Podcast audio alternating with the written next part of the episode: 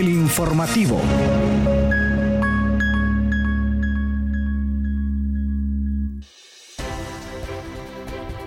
Hola, ¿qué tal? Bienvenidos y bienvenidas a una nueva edición de El Informativo por Radio Comunica. Les saluda Yuri Vargas en compañía de Kaylin Espinosa y en controles Hugo Duarte. Gracias por sintonizarnos. Buenos días Yuri, buenos días a Hugo, buenos días a la audiencia. Gracias por estar en sintonía de El Informativo. Como siempre, es un placer que nos estén acompañando y que estén al tanto del acontecer informativo a nivel nacional e internacional en el ámbito universitario. Y así pues hoy que es precisamente miércoles, jueves, perdón, miércoles, sí, todavía miércoles. Hoy es jueves 23 de marzo, ya estamos culminando el mes, ya estamos de cara a las vacaciones, Yuri, ya nos vamos a ir a la playa.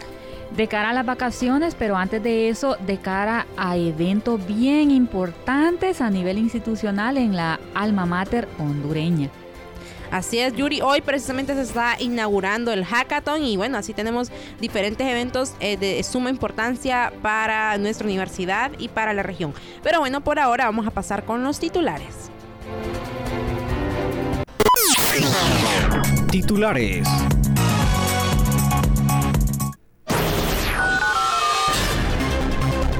Universidad Nacional Autónoma de Honduras dona cerca de un millón de lempiras en medicamentos a la alcaldía municipal del Distrito Central. La Universidad Nacional Autónoma de Honduras firma acta y entrega togas a los futuros egresados. Instituto Hondureño de Ciencias de la Tierra capacitará a municipalidades del país sobre vulnerabilidad al cambio climático. Facultad de Ciencias Médicas se suma a proyecto de vinculación de la Dirección de la Niñez, Adolescencia y Familia DINAF. Instituto Interamericano de Cooperación para la Agricultura entrega a la Universidad de Panamá un demociclador para uso en la Facultad de Ciencias Agropecuarias. La Universidad Nacional de Ingeniería se preocupa por la mejora de una cultura de prevención del riesgo.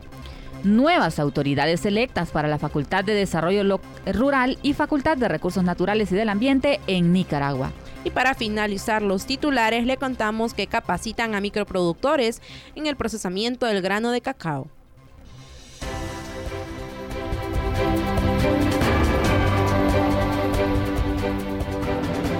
Iniciamos las noticias universitarias nacionales contándoles que la Universidad Nacional Autónoma de Honduras, UNA, con el apoyo de Americares, logró a la Alcaldía Municipal del Distrito Central pues donarle un lote de medicamentos que alcanza un valor de 39.483 dólares. El referido suministro se ejecuta bajo el proyecto Fortalecimiento de las Capacidades Sanitarias del Comité de Emergencia Municipal CODEM del Distrito Central.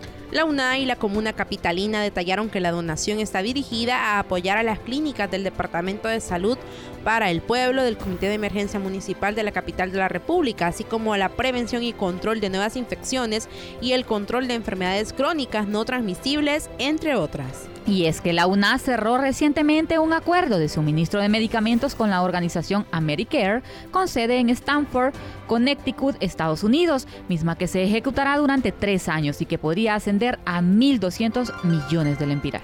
Los medicamentos, según explicaron autoridades de la Vicerrectoría de Orientación y Asuntos Estudiantiles, serán distribuidos en diferentes hospitales públicos y organizaciones dedicadas a la salud, así que enhorabuena por esta importante donación. Entre otras noticias, la Universidad Nacional Autónoma de Honduras estará realizando la firma de actas y entrega de togas para los días 22, 23 y 24 de marzo en los horarios de 8 de la mañana a 12 del mediodía y también de 1 a 3 de la tarde en el Palacio Universitario de los Deportes.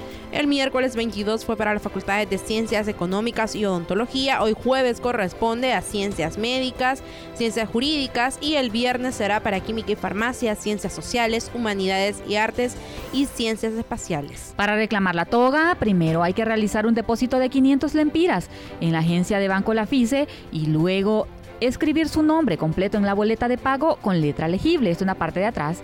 El próximo paso será pues entregar esta boleta en la Secretaría General que estará atendiendo en ese momento.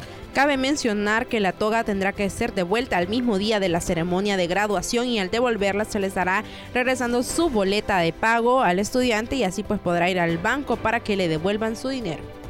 Qué bonito, ya hemos visto bastantes fotografías de los egresados de la Alma Mater que recibirán su título profesional en la ceremonia prevista para la próxima semana, quienes muy contentos eh, pues eh, eh, captan con sus dispositivos móviles ese momento tan esperado. Y eso nos hace recordar a nosotros, Yuri, también cuando pasamos por ese momento. Así que felicidades a todos esos pumitas que ya se están alistando, que ya están alistando su outfit para venir a recibir su título que tanto les ha costado. Felicidades también a estas familias que han sido un pilar fundamental para estos muchachos.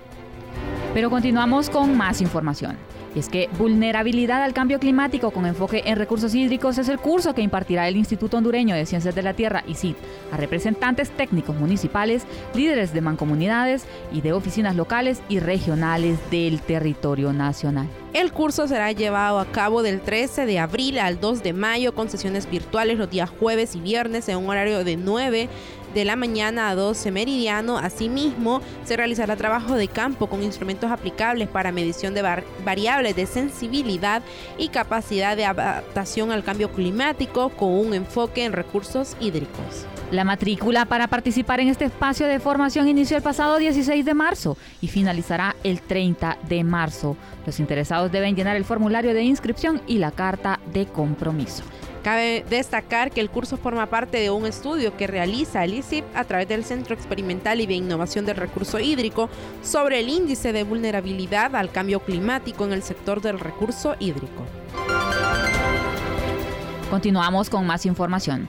La Universidad Nacional Autónoma de Honduras, a través de la Facultad de Ciencias Médicas, realizó una jornada de atención en salud a 200 personas en coordinación con la carrera de Trabajo Social, la Dirección de la Niñez, Adolescencia y Familia DINAF, entre otras instituciones. La feria se realizó en tres centros de cuidados alternativos que albergan niños en riesgo social, jóvenes y adolescentes embarazadas en la ciudad de Teucigalpa. Asistieron 50 estudiantes de quinto año de la carrera de medicina que cursan su rotación por el Departamento de Pediatría. También cinco estudiantes de último año de la carrera de nutrición, cuatro estudiantes de odontología y cuatro estudiantes de trabajo social.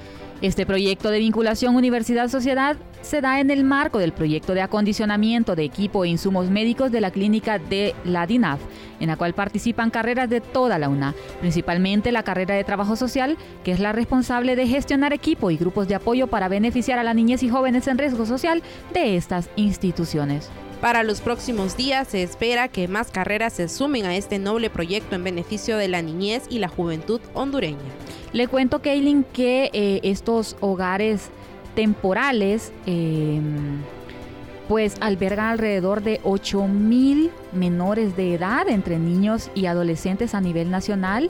Eh, son básicamente ONGs eh, autorizadas por el Estado hondureño para albergar a estas personas y qué bien que, la universidad se vincula de esta manera porque sin duda las personas que ahí permanecen, sobre todo em, aquellos niños y adolescentes cuyos padres no tienen la capacidad por diferentes eh, factores para hacerse cargo de sus cuidados y de su desarrollo, em, pues están ahí y necesitan sin duda ayuda. Así que importante este proyecto, pero por ahora vamos a pasar con las noticias internacionales. Noticias Internacionales Universitarias.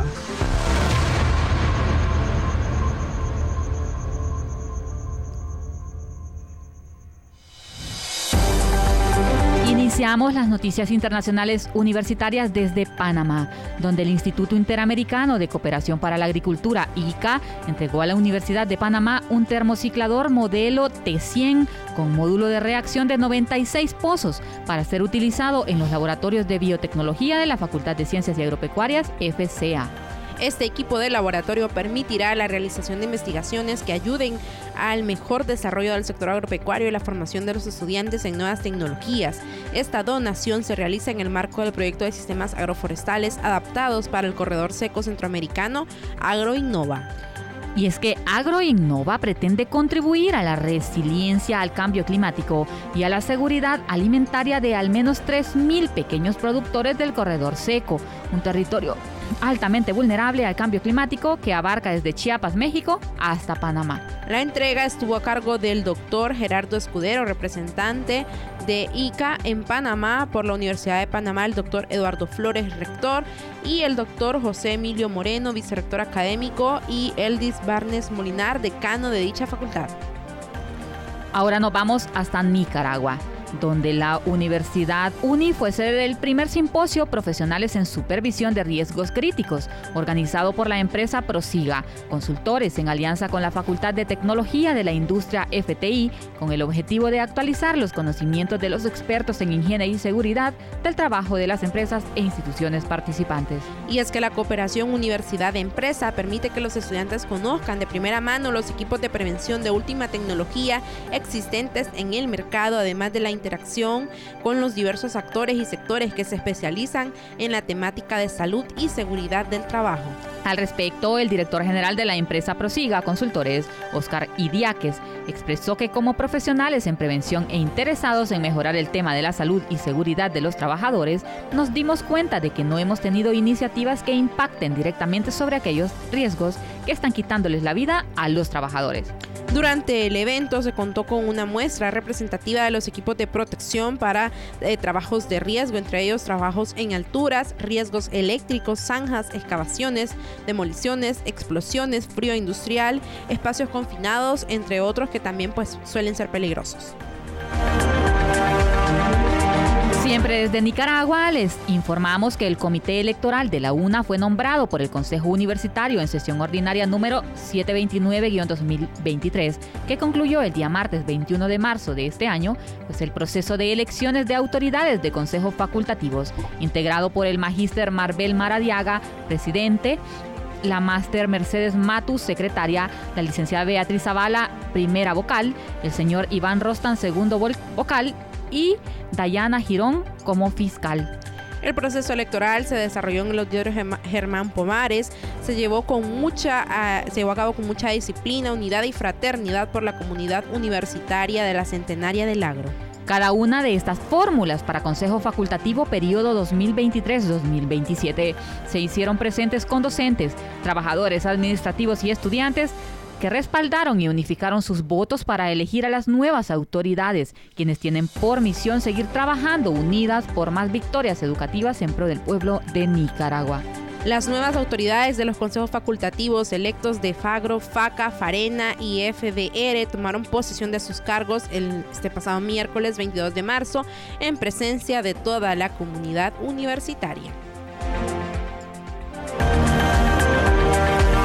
Ahora nos vamos hasta El Salvador, donde la Facultad de Ciencias Agronómicas desarrolla el diplomado Procesamiento de Grano de Cacao impartido a microproductores y productoras de los departamentos de La Paz y Sonsonate.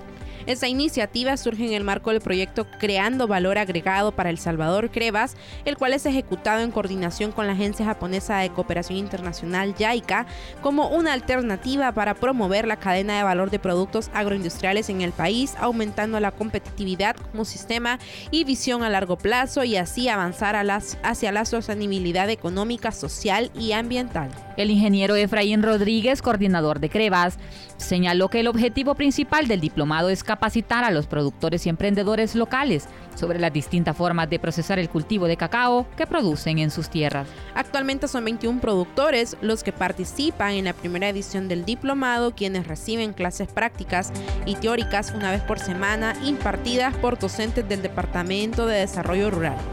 Asimismo, enfatizó que por el nivel de aceptación que ha tenido este programa, plantean realizar una segunda edición para llegar a más comunidades y productores de cacao. Conocer las noticias internacionales universitarias, vamos a pasar con nuestra sección cultural.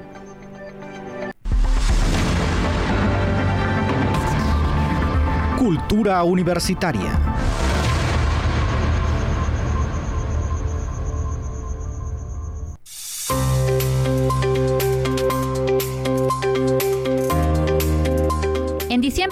2011, la Organización de las Naciones Unidas, ONU, decretó el 21 de marzo como el Día Mundial del Síndrome de Down.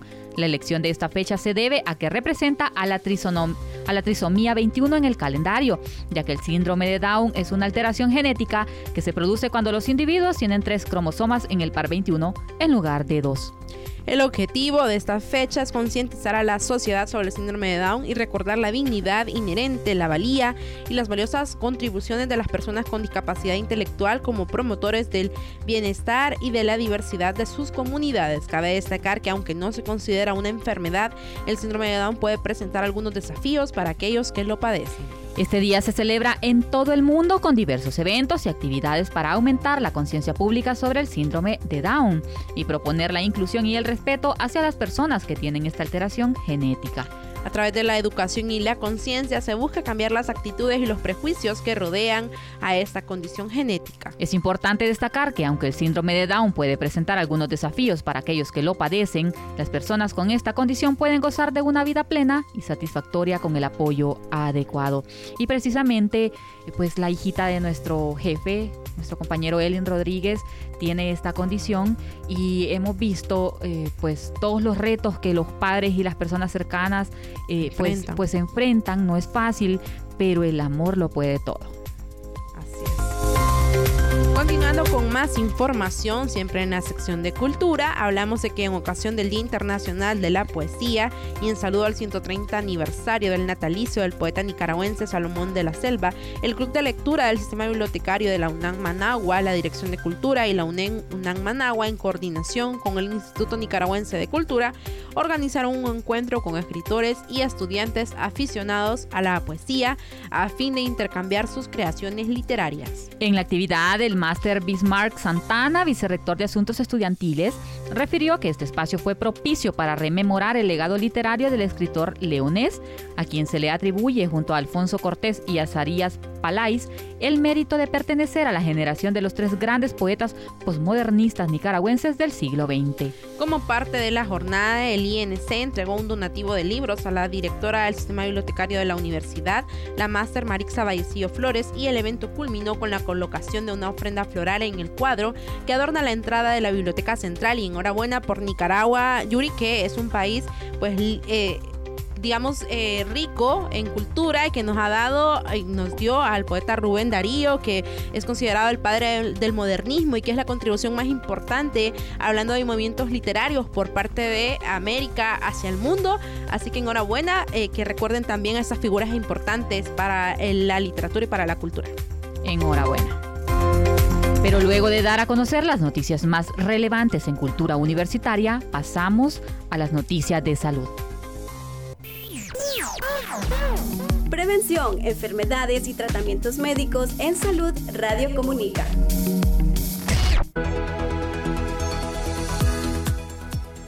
Comenzamos la sección de salud hablándole de que la mayoría de las personas pasan mucho tiempo sentadas debido a su trabajo sin tener actividad física, por lo que agregar a su alimentación un plato de papaya sería de gran beneficio, para su salud. Ayer hablábamos del maracuyá hablamos de la papaya, Yuri. Hay que consumir esta fruta. Entre hierbas, frutas y vegetales, hoy les hablamos de esta fruta deliciosa para muchos y pues eh, despreciada por otros tantos. Sin embargo, pues les contamos que está compuesta principalmente por agua, hidratos de carbono y papaína, la cual es una enzima que ayuda a digerir las proteínas.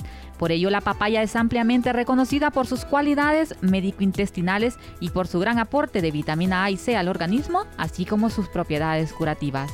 Por lo general se recomienda consumirla por la mañana como parte del desayuno, consumiéndola en frescos o mezclarla con otras frutas para formar un cóctel, el cual puede ser acompañado de algún yogur o cereal, porque comerla sola suele ser un poco simple, Yuri, pero para un licuado está, está rico. No, fíjese, Kaylin, que depende de la, de la temporada en la que haya sido cortada del tamaño, del sol que le haya dado a esa fruta, porque yo he probado desde las más dulces hasta las ah, más simples. Es que no he probado papaya dulce. Yo he probado unas papayas deliciosas. Pero sí sé que, así digamos, como en una ensalada de fruta con piña, con sandía, hay como ese balance y también pues los licuados son sumamente ricos, los licuados de papaya. Sí, y si se la va a comer en, en ensalada de fruta, aunque solo sea la papaya, o sea que no se le puede llamar ensalada, pero sí al comérsela en cubito y una preparación le puede agregar miel o leche condensada y un poco de granola y sabe delicioso. Ay, qué rico. Y si, la, va a hacer en licuado, puede también licuarla con granola, un poquito de azúcar y bueno, sabe deliciosa. Y, usted decide si la quiere con leche, o con agua. Eso me recuerda que uno de mis compañeros dijo que me iba a traer desayuno, pero mañana, porque vio mis desayunos y no le parecieron muy sanos, entonces dijo que me iba a traer fruta por la mañana. Hamburguesas de desayuno, Kaylin, si, si no estoy equivocada. Bueno, pero continuamos con más información. Y es que el colutorio o enjuague bucal es un producto líquido de higiene dental que se utiliza para enjuagar la boca. Un enjuague bucal generalmente contiene un agente antiséptico que se añade para matar los microbios infecciosos presentes en su boca. Según especialistas, el uso de un enjuague bucal debe ser como un aditivo a su rutina general de su cuidado de la salud oral. Sin embargo, es necesario saber que el uso de un enjuague bucal no reemplaza el cepillado de los dientes ni el uso del hilo dental pero sí tiene algunos beneficios, como por ejemplo combate el mal aliento, ayuda a prevenir la acumulación de placa bacteriana, lo que contribuye a prevenir la caries dental y las enfermedades en las encías, evita que las caries aumenten de tamaño y llega a todos los rincones de la boca. Por ahora, entonces, luego de conocer lo más destacado en salud, pasamos a conocer lo más destacado en el ámbito deportivo a nivel universitario. Deporte Universitario.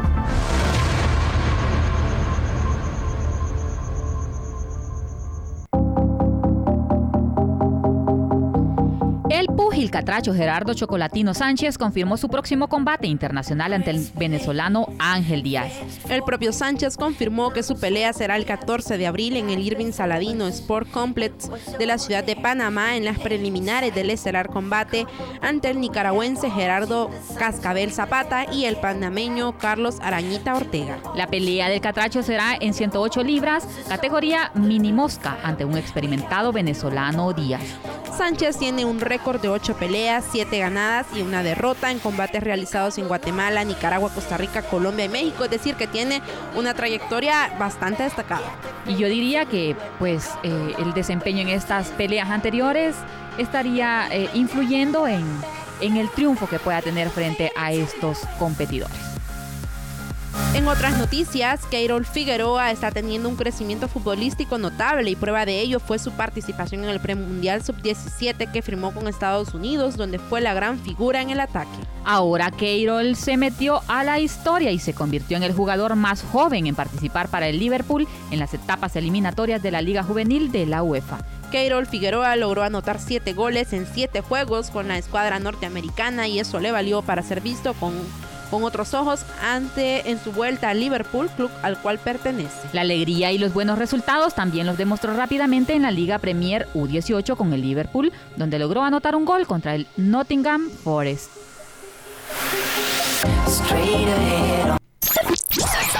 Radio Comunica. Información y entretenimiento. Hemos llegado al final de esta edición de El Informativo, pero les invitamos a sintonizarnos nuevamente mañana viernes a partir de las 9 de la mañana por Radio Comunica. Se despide de ustedes Yuri Vargas. Hasta la próxima. Muchísimas gracias Yuri, gracias a Hugo y gracias a la audiencia por estar en sintonía de El Informativo. Les esperamos mañana con muchísima información. Por ahora, buenos días.